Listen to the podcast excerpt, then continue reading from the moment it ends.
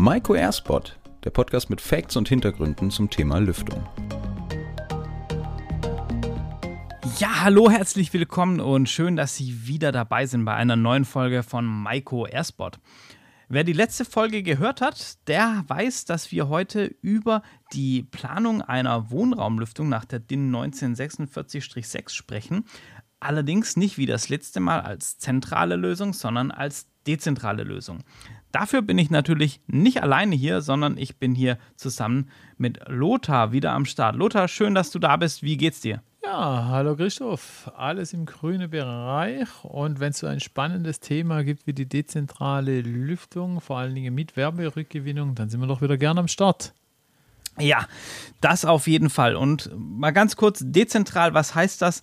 Wir haben Einzelgeräte mit Ventilatoren in den, in den einzelnen Räumen auch sitzen. Also das ist so, so ein Unterschied. Aber Lothar, du kannst uns bestimmt mal ganz genau erklären, wo liegen jetzt die Unterschiede zwischen einer zentralen und einer dezentralen Anlage? Ja, dann starten wir doch erstmal mit der zentralen Anlage. Sag ich mal, zentrale Anlage haben wir eine einzige Lüftungsanlage im Heizraum oder zum Beispiel im Dachgeschoss. Die vers versorgt zentral sämtliche Räume mit Frischluft bzw. holt die Abluft, die verbrauchte Luft wieder aus der Ablufträume und bringt sie dann natürlich wieder nach außen. Bei der dezentralen Geräte, da sieht es ein wenig anders aus. Bei der dezentralen Geräte, da haben wir in jedem Raum mindestens mal ein Gerät. Also haben wir in einem jeden Zuluftraum zumindest ein Gerät. Und dementsprechend haben wir natürlich auch in der Ablufträume wieder ein Abluftventilator. So, und hier kann man natürlich auch dann sagen, diese Push-Pull-Geräte, die sind rein nur für Zulufträume, weil die geht im Pendelbetrieb und somit können wir natürlich hier nicht irgendwelche Ablufträume damit ausstatten. In der Ablufträume braucht man dementsprechend noch einen, einen Abluftventilator und das sind so schon mal so die zwei grundsätzlichen Unterscheidungen zwischen den äh, Lüftungssystemen. Aber vielleicht kannst du ja auch mal ganz kurz erklären, wie funktioniert denn so eine dezentrale Anlage oder wie ist der Aufbau? Ja, ganz wichtig ist, wie du das schon gesagt hast, wir haben hier einen Wechselbetrieb zwischen den Geräten. Also die Grundlage davon ist, dass wir ein Intervall haben von 60 Sekunden. 60 Sekunden lang macht das eine Gerät Zuluft, das andere Gerät Abluft. Die arbeiten ja auch immer im Team, also immer im, im mindestens in, im Gerätepaar. Und nach diesen 60 Sekunden wechselt das Ganze, sprich das Gerät, das Zuluft gemacht hat, ist dann im Abluftbetrieb und das Gerät, was im Abluftbetrieb war, ist im Zuluftbetrieb. Dann sind diese Geräte ausgestattet mit einem Keramikwärmetauscher. Das ist so ein Keramikblock, der sehr feinporig ist, also so eine Wabenstruktur hat. Und da strömt natürlich die Luft dann durch und durch diese große Fläche wird dann durch diese warme Abluft, die aus der Nutzungseinheit herausgeführt wird, dieser Keramikblock aufgeladen. Das kann man sich so vorstellen wie so eine Art Batterie für Wärme. Wenn nach 60 Sekunden der Ventilator seine Drehrichtung ändert und dann diese kühlere Luft von außen durch diesen Wärmetauscher, den Keramikblock, saugt, dann wird diese Luft vortemperiert angewärmt und äh, so haben wir dann auch eine Wärmerückgewinnung realisiert darüber. Wichtig ist noch zu sagen, jetzt denkt man so, okay, jetzt habe ich da vielleicht in den ganzen Räumen einzelne Ventilatoren sitzen und so. Wie ist das denn von der Nachhaltigkeit, also von der Leistungsaufnahme? Und da sind wir irgendwo bei zwei bis drei Watt, bisschen in Abhängigkeit von der Lüftungsstufe, also wirklich sehr, sehr gering und sehr schonend für den Stromverbrauch.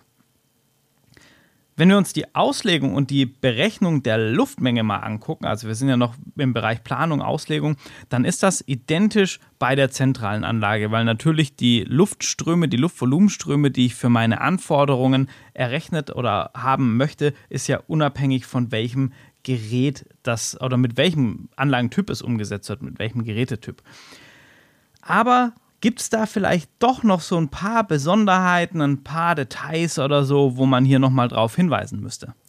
Ja, Christoph, du hast natürlich schon äh, vorweggenommen. Es gibt natürlich so ein paar, paar Besonderheiten, ein paar Details. Ja, die Berechnung ist äh, vom Lüftungskonzept her natürlich erstmal identisch. Zentral oder dezentral spielt ja hier keine Rolle. Anders sieht es bei der Luftmenge von der Außenluft äh, aus weil dort können wir natürlich durch das, dass diese pendelbetriebenen Lüftungsgeräte ja rein Zuluftgerät zu, für die Zulufträume sind, dann können wir natürlich dementsprechend die Ablufträume auch vernachlässigen in der Berechnung, also in der Gesamtfläche. Und und äh, hier kann man natürlich dann sagen, okay, auch äh, von der Infiltration her, gerade äh, im Gegensatz bei der Zentrale, ist ganz klar definiert, dass die, die Infiltration ja nicht abgezogen wird. Und so, wenn man also ein kombiniertes Lüftungssystem zum Beispiel hat, dann darf man sogar die Infiltration wieder ein Stück weit abziehen. So, und Genauso eine weitere Besonderheit bei diesen äh, dezentralen Lüftungsgeräten ist, also das sind ja alles Zuluftgeräte, aber trotzdem kann man natürlich auch die Abluftgeräte, so wie wir sie jetzt schon in der Vergangenheit in der Podcast gehört haben, so ein ECA oder ein Einrohrsystem, auch in dem äh, System integriert werden. Man könnte sogar an so ein System, ein sogenanntes balanciertes Gerät, äh, noch integrieren. Und der Unterschied zwischen einem balancierten Abluftgerät und zwischen einem normalen Abluftventilator ist einfach, dass so ein balanciertes Gerät äh, auch nochmal zwei Keramikwärmetauscher hat und dementsprechend halt auch mit Wärmerückgewinnung hier ausgestattet ist. So, und wenn man das Ganze natürlich auch in diesem Gesamtsystem integriert hat, dann braucht man natürlich auch für diese Abluftventilatoren keinerlei ALDs, also Außenluftbaudurchlässe, weil die Push-Pull-Geräte, die gehen automatisch in Zuluftbetrieb, wenn die Abluftventilatoren in Abluftbetrieb gehen. Und somit haben wir hier natürlich dann auch immer ein schön balanciertes Verhältnis. Und genauso, was, was wir hier bei Maiko auch schön umgesetzt haben, damit die Luftqualität auch wieder sehr gut ist, haben wir sogar vor diese Keramik-Wärmetauscher beidseitig Filter gepackt, dass dieser Keramik-Wärmetauscher dementsprechend auch von beiden Seiten her richtig schön vor Verschmutzung geschützt ist und dementsprechend hat er natürlich auch immer der gleich hohe Wärmebereitstellungsgrad, wo man hier auch benötigt. Solch ein, äh, ein Lüftungssystem mit der dezentralen Geräte, mit den Push-Pull-Geräten, können wir natürlich auch über mehrere Räume installieren. Wenn man das zum Beispiel mit Türunterschnitte oder Türlüftungsgitter einen Luftverbund macht, dann kann man das natürlich auch über zwei Räume zum Beispiel entsprechend auch betreiben. Und dann kommt es natürlich immer darauf an, so von der Besonderheit, wenn du, wie du das vorher angesprochen hast, wir haben ja dann auch noch so verschiedene Installationsgegebenheiten. Äh, und je nachdem, im Neubau kann ich ja natürlich letztendlich das recht einfach zum Beispiel über kabelgebundene Systeme machen mit diesen Push-Pull-Geräten. Aber gerade in der Sanierung können wir natürlich nicht hier irgendwie sternförmig durch eine Bestandswohnung hier alles vertraten. Und da bietet sich natürlich auch die Funkversion an. Wir haben ja hier die verschiedene Variante, egal ob das die normale Standardvariante ist, Komfortvariante oder diese Funkvariante. Und hier haben wir dann natürlich nur ans Gerät, fahren mit 230 Volt und die ganze Kommunikation geht dann über sogenannte N-Ocean-Funk und somit haben wir hier mit einem minimalen Installationsaufwand auch gerade bei der Altbausanierung ein ganz, ganz einfaches Lüftungssystem. So, und ja, wenn man jetzt so mal die beiden Systeme miteinander vergleicht, was denkst du, wo sind denn so die Vorteile für den einzelnen Systeme? Ja, ich denke, das ist ganz klar, dass die Systeme sehr unterschiedlich sind und dadurch ergibt sich auch logischerweise, dass jedes seine ganz spezifischen Stärken hat. Bei den dezentralen Systemen sehe ich das zum einen in diese raumweise äh, ja, Teambildung. Also ich kann wirklich raumweise das Ganze steuern, dadurch, dass ich diese Einzelgeräte oder immer diese Geräte im Paar habe. Dadurch ist das sehr einfach möglich. Zudem im Sanierungsfall spare ich mir natürlich die Kanäle oder Lüftungsleitungen zu ziehen. Das heißt, wenn ich das Ganze minimalinvasiv machen möchte und dann das vielleicht mit einer Funkvariante mache, muss ich mir wirklich nur Unterputz von einer Verteilerdose, die äh, die 220 Volt ans Gerät hinfahren und eine Kernlochbohrung setzen und dann ist es eigentlich auch schon erledigt. Also da ist es auch ein guter Problemlöser überall, wo es gebäudetechnisch aufgrund von der Architektur oder so vielleicht nicht so gut umsetzbar ist mit einer zentralen Anlage. Dadurch, dass die paarweise betrieben werden, haben wir jetzt schon gesagt, muss ich noch darauf hinweisen, dass natürlich auch ungerade Zahlen, also immer mindestens zwei, aber es gehen auch drei oder fünf oder so. Also da ist man wirklich sehr, sehr flexibel und kann da ganz ja, individuell auf die Raumstruktur auch ähm, reagieren. Bei den zentralen Geräten dafür spricht ganz klar, also die Wärmerückgewinnung ist hier etwas effizienter. Ich habe einen höheren Wärmerückgewinnungsgrad.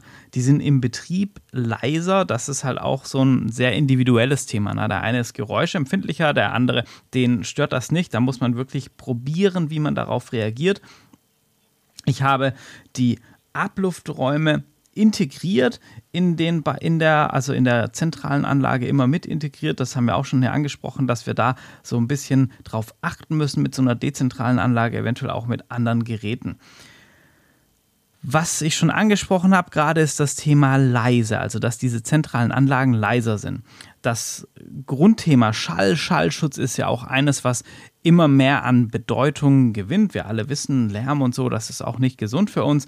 Und deshalb möchten wir natürlich unsere Gebäude oder in unserem Wohnraum so wenig Lärmbelastung oder zumindest ungewollte Lärmbelastung, sprich der Laubbläser draußen vor der Türe oder sonstiges, so wenig als möglich. Lothar, wenn, wenn ich jetzt so eine dezentrale Anlage habe, wie mache ich es denn da, dass ich hier auch Schallschutzmaßnahmen eventuell mit berücksichtige? Ja, ich musste jetzt schon wenig schmunzeln mit deinem Laubbläser. Ja, ganz klar. Ich sag mal, es gibt ja auch immer einen angenehmen Schall und einen unangenehmen Schall. Ganz klar, im Herbst, wenn jemand mit einem Laubbläser an mir vorbeiläuft, ja, dann ist das natürlich eher ein unangenehmer Schall. Wenn ich aber auf ein Rock- oder Popkonzert gehe, wo der Schall natürlich noch viel, viel höher ist, dann empfindet sich eher als angenehmer Schall. Und so ist es natürlich auch bei, bei den Wohnungen. Aber wir wollen natürlich gerade dieser Stressschall, sage ich einfach einmal, vermeiden.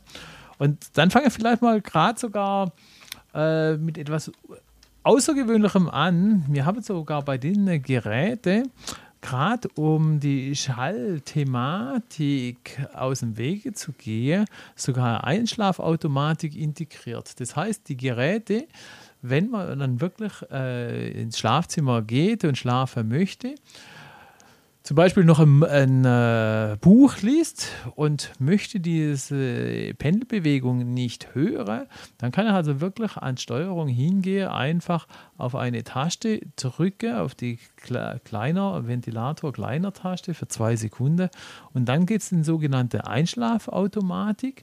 Das heißt, man kann über die Inbetriebnahmesoftware sogar hier die Zeit einstellen. Ich sage einfach mal ich möchte ein Buch noch im Bett lesen, mache ich immer so gewöhnlich so eine halbe Stunde lang. Dann stelle ich natürlich die Einschlafautomatik mal mindestens auf 60 Minuten. Dann habe ich schön Zeit zu meinem Buch lesen und dann, wenn ich dann eingeschlafen bin, dann laufen die Geräte langsam wieder an.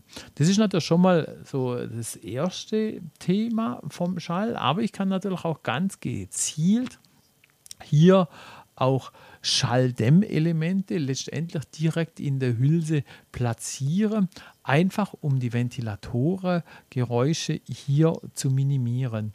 Und wenn ich das einfach nochmal äh, kurz äh, etwas schmunzelnd auf diese Laubgebläse äh, zurückkommen darf. Es gibt natürlich dann auch noch den Außenschall und ganz klar, Christoph hat es vorher gesagt, mit diesen Kernlochbohrungen, wo man einfach für diese dezentrale Geräte benötigt, da durchdringen wir ja letztendlich auch die Gebäudehülle und das heißt, der Schall von außen kann natürlich auch wieder durch diese Push-Pull-Geräte dementsprechend auch wieder in die eigenen vier Wände eindringen. Und um das zu vermeiden, bietet es natürlich auch an, die sogenannte Schalldämmelemente. Und diese Schalldämmelemente kann man dann wirklich durch das, dass der Schall mehrmals gebrochen wird, weil er muss mehrmals dann um 90 Grad umgewandelt äh, werden, wird er gebrochen und somit haben wir hier dementsprechend natürlich auch wieder we äh, wesentliche Vorteile gegenüber dem Schall.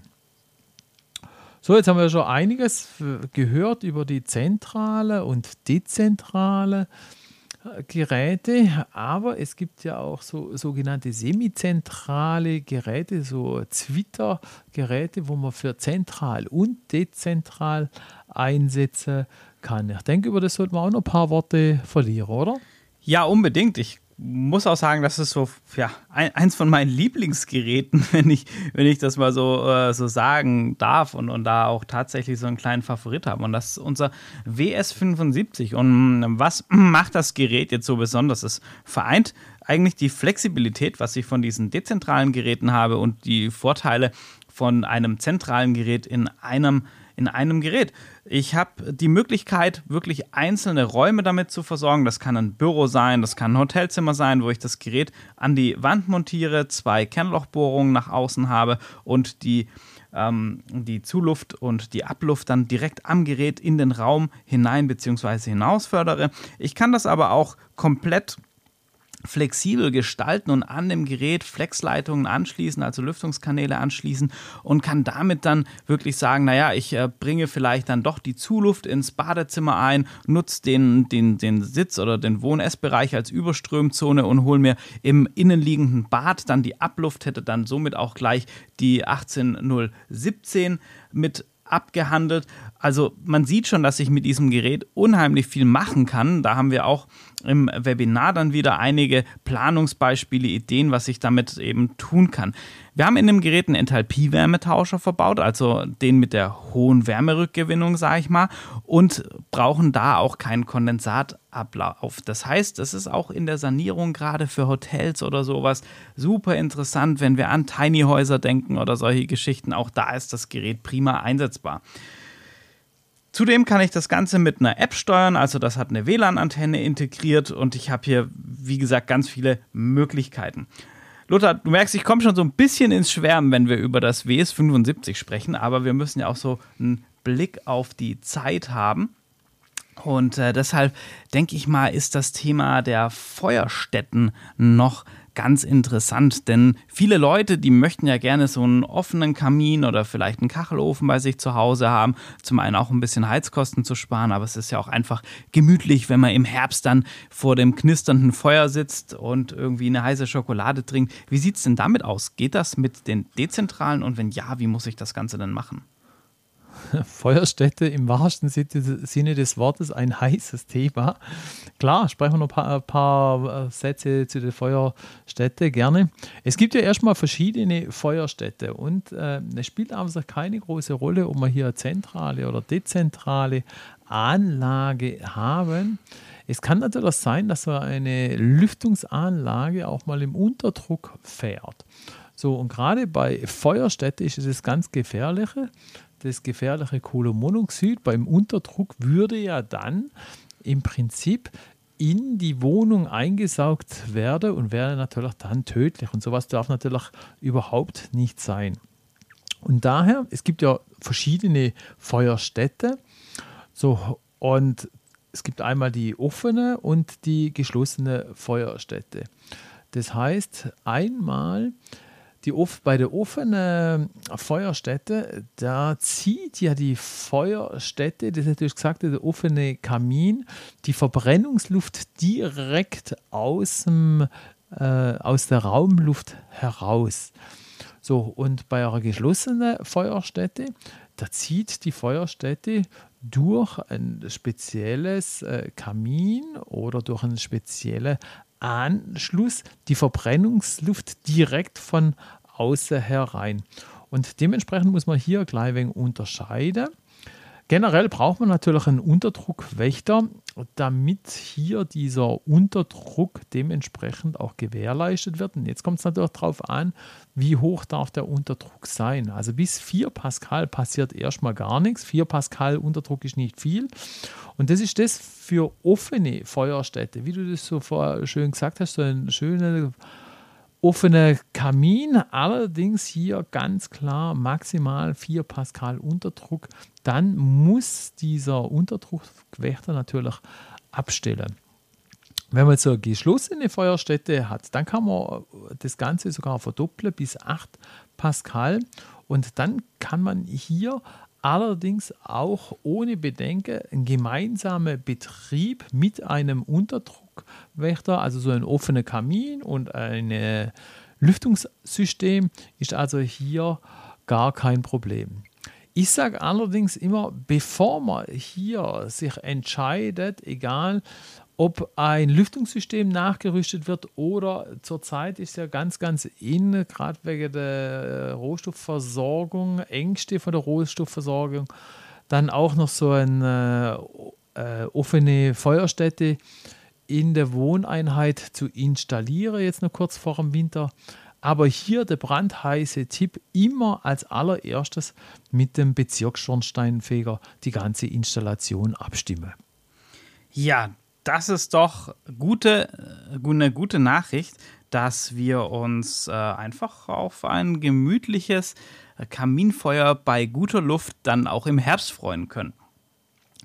An der Stelle würde ich sagen, haben wir das Thema auch gut umrundet und dargestellt, wie ich so eine dezentrale Lüftungsanlage nach der DIN 1946-6 umsetzen kann. Wem das jetzt noch nicht genug war, dem kann ich auch hier wieder unser Webinar ans Herz legen. Meldet euch da gerne an. Da haben wir dann eine komplette Stunde Zeit, über das Thema zu sprechen, auch mit Musterplanung und allem, was dazugehört. In der nächsten Folge, da schauen wir uns einmal das Gegenstück zu unserem PP45, zu unserem Push-Pull-Gerät an, und zwar das Gerät mit Wärmerückgewinnung dezentral für Ablufträume, das PPB30. Bis dahin sage ich einmal, Lothar, vielen Dank dafür, dass du dir Zeit genommen hast, wieder hier den Podcast aufzunehmen und Ihnen da draußen machen Sie es gut und wir freuen uns darauf, Sie hier bald wieder begrüßen zu dürfen.